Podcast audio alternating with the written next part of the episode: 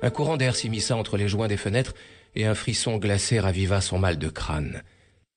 Faut trouver des fringues.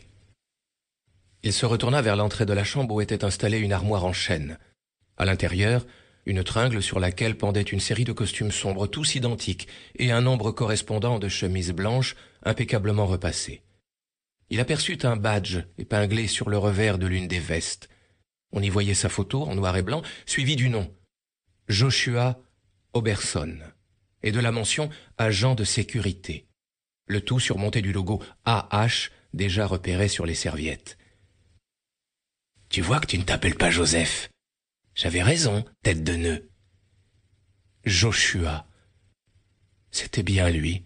Aucun doute là-dessus. Il était agent de sécurité dans cet hôtel depuis longtemps. Ce n'était pas grand-chose, mais la mémoire lui revenait progressivement. Il fallait sans doute être patient. Il entreprit de s'habiller et passa des sous-vêtements découverts dans un tiroir de l'armoire avant d'enfiler une chemise, un costume et des mocassins en cuir plutôt élégants. Debout devant le miroir se trouvait l'agent Joshua Oberson, employé de l'hôtel AH. A pour RL ou Alouette. Il n'en savait encore rien, mais ça viendrait. Une sonnerie retentit dans la chambre et il se précipita pour décrocher le téléphone. Joshua, qu'est-ce que vous faites questionna une voix de femme visiblement en rogne. Je. J'ai fait une chute, répondit-il avec hésitation. Une chute Bien, on vous attend dans le salon bleu. On avait rendez-vous à dix heures, vous vous souvenez Vous avez quinze minutes de retard. J'arrive tout de suite, dit-il machinalement sans avoir la moindre idée d'où pouvait se trouver le salon bleu en question. J'espère bien Il raccrocha et jeta un dernier coup d'œil à la chambre, sa chambre, avant de se diriger vers la porte. Tu ferais mieux de te grouiller, mon vieux, dit la voix alors qu'il posait la main sur la poignée. Un plan de l'étage était cloué contre la porte avec le parcours à emprunter en cas d'évacuation. Chambre 81. Un voyant rouge s'alluma quelque part dans son crâne. 81. Ce nombre lui rappelait quelque chose, impossible de savoir quoi.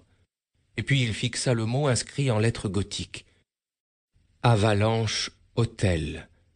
A-H. Et il se dit que c'était étrange comme nom pour un hôtel.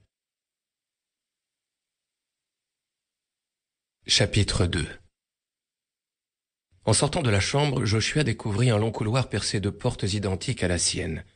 Le papier peint à bandes jaunes et vertes tranchait avec la moquette rouge sombre, et la suite de globes accrochés à intervalles réguliers au plafond diffusait une lumière tamisée renforçant encore l'atmosphère inquiétante du lieu. À gauche, dit la voix visiblement sûre d'elle, et il s'engagea dans cette direction sans chercher à la contredire. Une quinzaine de mètres plus loin, le couloir bifurquait à angle droit vers une autre série de portes. Cet hôtel est immense s'exclama-t-il tout haut. Et comment qu'il l'est Pas loin de deux cents chambres et quatre-vingt-seize suites. Joshua sentit un nouveau frisson lui parcourir l'échine. D'où venait cette voix qui lui soufflait des informations dont il était incapable de se rappeler Était-ce un effet secondaire de sa chute ou est-ce qu'il avait toujours vécu comme ça J'ai toujours été avec toi, Josh, répondit la voix comme si elle avait clairement lu dans ses pensées. À une époque, tu m'avais même donné un petit nom. Chaminou. Mignon tout plein, non Plutôt ridicule, en fait. Il accéléra le pas pour atteindre le bout du couloir. Discuter avec cet ami imaginaire dans ce lieu qu'il avait tant de mal à reconnaître le mettait mal à l'aise. Sa chute lui avait retourné le cerveau et il se dit qu'il faudrait rapidement consulter un médecin pour vérifier que tous ses neurones étaient en ordre. La perte temporaire de mémoire pouvait coller avec l'hypothèse d'un coup sur la caboche, mais pour la voix de Chaminou envahissant son espace mental, c'était certainement autre chose. Alors qu'il passait devant la dernière porte du couloir, Joshua remarqua un objet posé sur le sol, une longue branche de cerisier portant une unique fleur rabougrie. Il se pencha pour la ramasser et Chaminou le mit en garde. Touche pas à ça, malheureux. Trop tard. Il avait déjà le bois mort entre les mains et pouvait sentir la matière sèche et aride à l'intérieur de laquelle plus aucune sève ne coulait. La fleur se détacha de sa tige et tomba sur la moquette, tache blanche au milieu d'un océan écarlate. Une soudaine nostalgie lui serra le cœur sans qu'il soit capable de définir d'où elle venait. Il y eut un petit bruit de sonnette et Joshua tourna la tête vers le bout du couloir où devait se trouver un ascenseur. Pardonnez l'interruption. Vous pouvez continuer à écouter le livre audio complet gratuitement, le lien dans la description.